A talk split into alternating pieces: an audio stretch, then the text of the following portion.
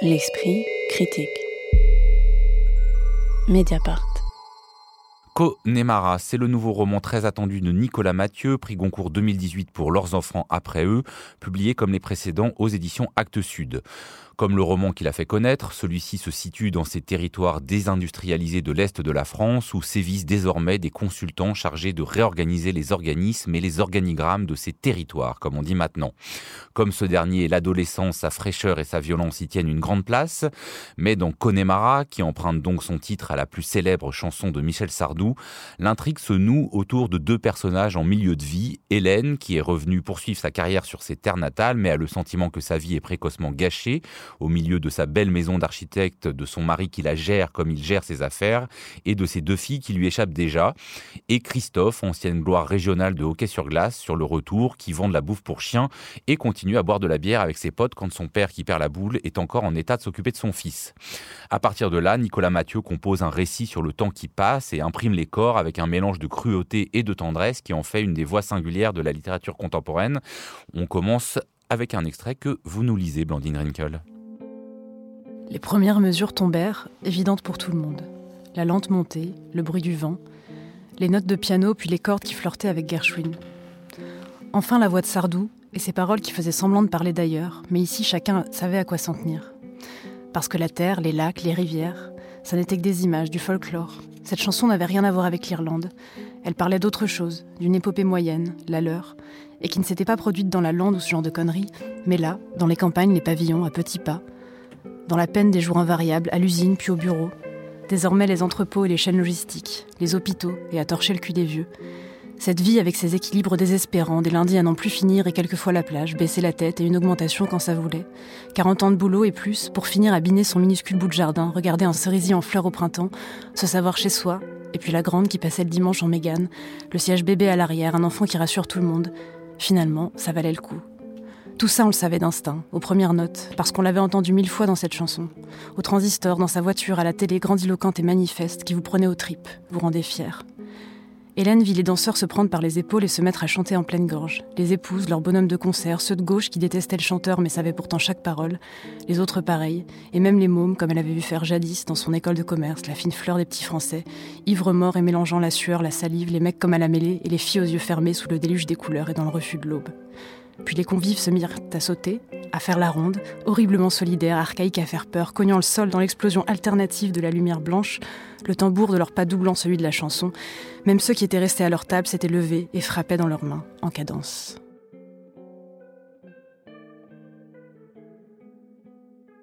Pourquoi cet extrait-là? Tout y est, euh, à la fois l'énergie et la mélancolie du livre, parce que c'est un livre à la fois... Euh, complètement mélancolique et bizarrement énergisé par ce qui exact, toujours. C'est-à-dire très très précis, dans cette extrême précision, on trouve de, l'énergie. Et je trouve que, ça, on le sent euh, dans cet extrait-là, parce que c'est aussi évidemment une des deux apparitions du morceau qui donne au livre son titre, Connemara, le morceau que vous avez peut-être déjà en tête là, tout de suite.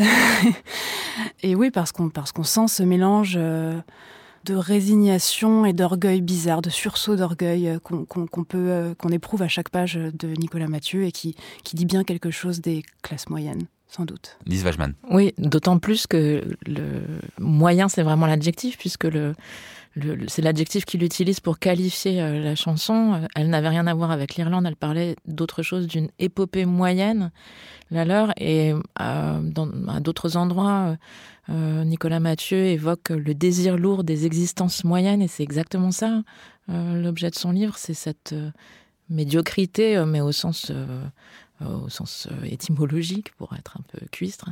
Mais c'est ça qui est très beau, c'est cette moyenneté qui fait l'objet de son intérêt. Il y a un côté euh, c'est à la fois euh, le Flaubert des temps modernes, on en reparlera sûrement, et en même temps, c'est un roman comme une chanson populaire, euh, pour citer Claude François, plutôt que Michel Sardou. C'est parce qu'en effet, le, roman suscite de la nostalgie, fait, fait miroiter des ailleurs fantasmés, mais, mais je crois que ce qui, est, enfin, ce qui est très touchant aussi dans le livre, c'est ce projet d'écrire de la littérature populaire comme une chanson de variété dont l'émotion nous cueille euh, parce qu'elle réveille des sentiments profonds et comme une chanson peut créer des façons d'être ensemble, comme quand on assiste à un match de hockey, euh, une façon de faire du, collectif avec la littérature. Est-ce qu'il y a consensus, Jenny Bourlet, autour de cette table sur euh, donc Connemara? Est-ce que vous avez été aussi touché par voilà cet alliage de, de, précision littéraire et de volonté populaire, on pourrait dire ça comme ça? Moi, je l'ai vu comme un moyen littéraire vraiment dans la mesure où c'est aussi ce qu'ils faisaient avec avec leurs enfants après eux avant, avec ces chapitres qui à chaque fois correspondaient à, quatre chansons euh, dans, leurs enfants après eux. C'est un rapport au temps en fait à chaque fois des personnages, c'est un rapport à l'espace aussi puisqu'ils sont ensemble et ils se sentent ensemble et ils profitent de passer ce moment-là. Et en même temps, c'est quelque chose qui permet de lier une temporalité. Euh, il y a ce moment où Hélène est jeune et où elle, elle, a son premier travail, elle va à Pau avec son supérieur et elle entend cette chanson en boîte et c'est pas du tout les mêmes personnes qui vont l'écouter. Donc c'est la chanson comme un moyen de faire société de manière fugace et en même temps de lier le récit euh, à travers des épisodes et de d'assurer d'unifier le personnage en fait dans son rapport euh, très nostalgique au temps, à sa jeunesse et à une époque qui, qui l'a quitté. Ce qu'on peut pas entendre avec un extrait, c'est euh, la narration. Euh, et là, euh, il y a une comparaison sans doute à faire avec le prix Goncourt, donc leurs enfants après eux. C'est-à-dire qu'on est, dans un art de l'ellipse, des retours, des flashbacks, plutôt très très puissant. Est-ce que c'est, ça vous a autant convaincu que dans le prix Goncourt, Blandine Grinkel? Plus encore, parce que sans doute parce que c'est la partie au présent se passe en 2017, donc c'est l'extrême présent quand même. Enfin, c'est un présent très récent. Et je trouve qu'il saisit très bien ça. J'ai notamment été frappée par euh, la manière de décrire euh, cette journée de, vote du deuxième tour en 2017, un dimanche, qui clôt le livre, enfin avant l'épilogue, où il décrit ce dimanche où les il fait beau en fait. Et c'est ça qui domine. C'est pas l'inquiétude des résultats électoraux, c'est pas euh, la peur de ce qui nous attend, c'est une sorte de beau temps et, tout le monde qui, marche, qui, déambule euh, dans la rue et, sachant que il y a quand même du gaz dans les, dans les chaumières, il y a quand même quelque chose qui boue, il y a quelque chose qui va nous retomber dessus. Mais tout est toujours en sursis euh, chez, Nicolas Mathieu. Et, c'est vrai que ça rend l'écriture poignante parce qu'on a l'impression que chaque instant est à la fois complètement dérisoire et absolument essentiel et en sursis en permanence.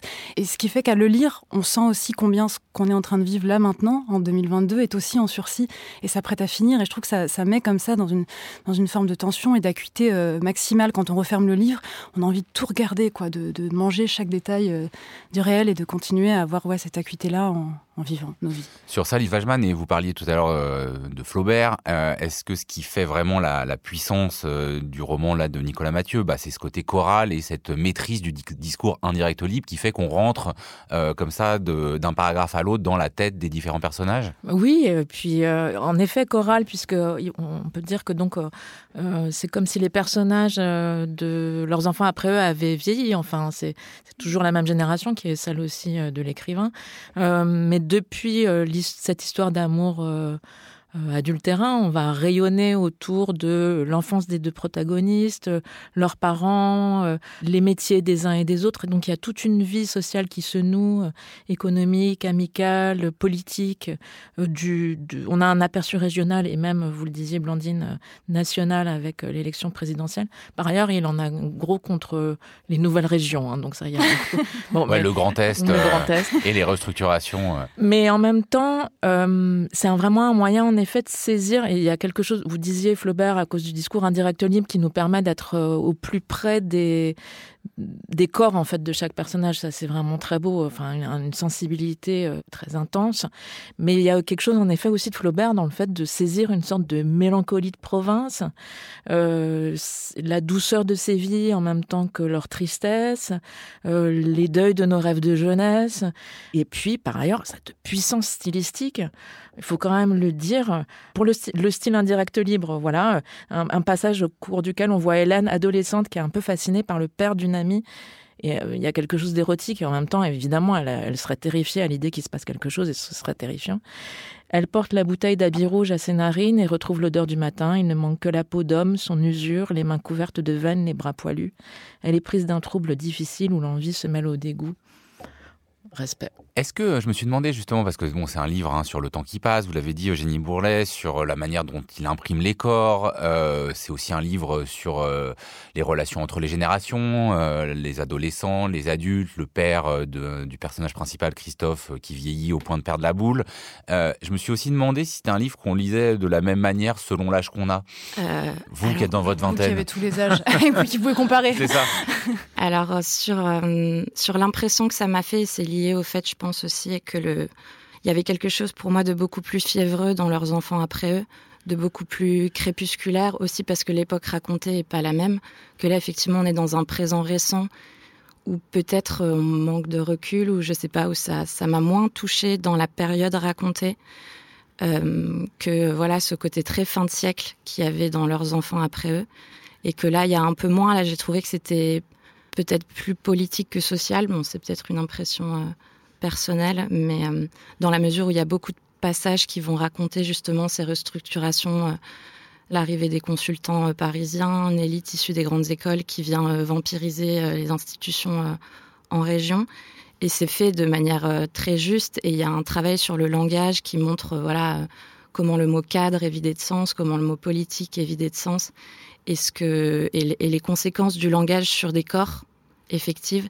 Et ça, c'est toujours très réussi mais je pense que j'ai préféré le précédent.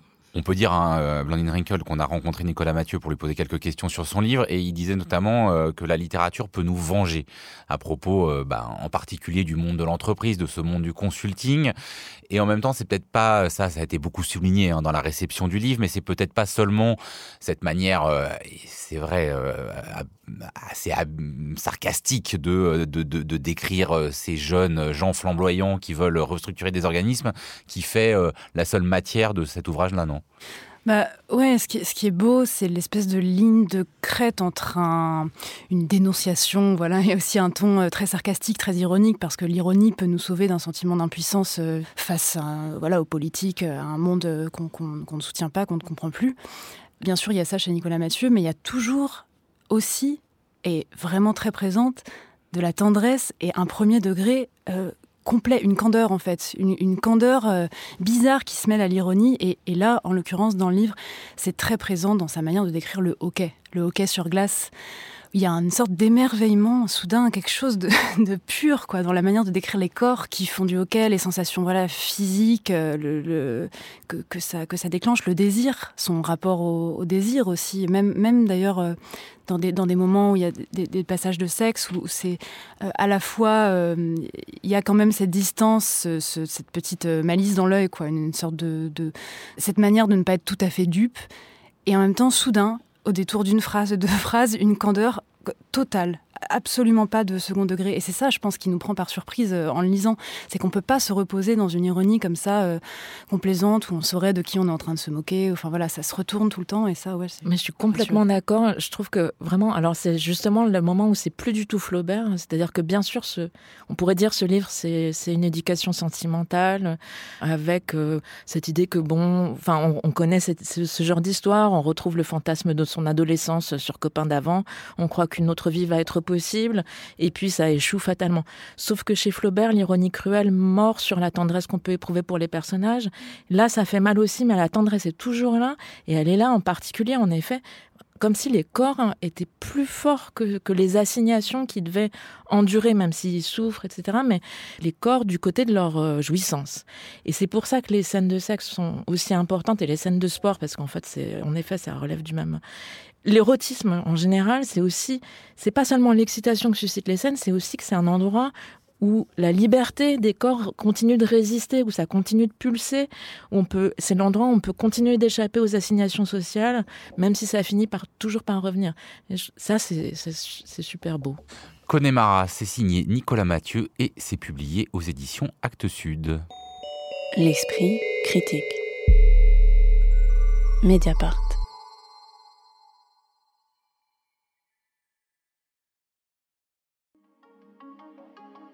Pour ses 16 ans, Mediapart organise un festival au 104 à Paris. Venez rencontrer les équipes, poser vos questions, assister au débat et discuter du passé, du présent et du futur de notre journal 100% indépendant. Rendez-vous le samedi 16 mars de 11h à 19h au 104 à Paris. Entrée libre et gratuite Plus d'infos sur mediapart.fr.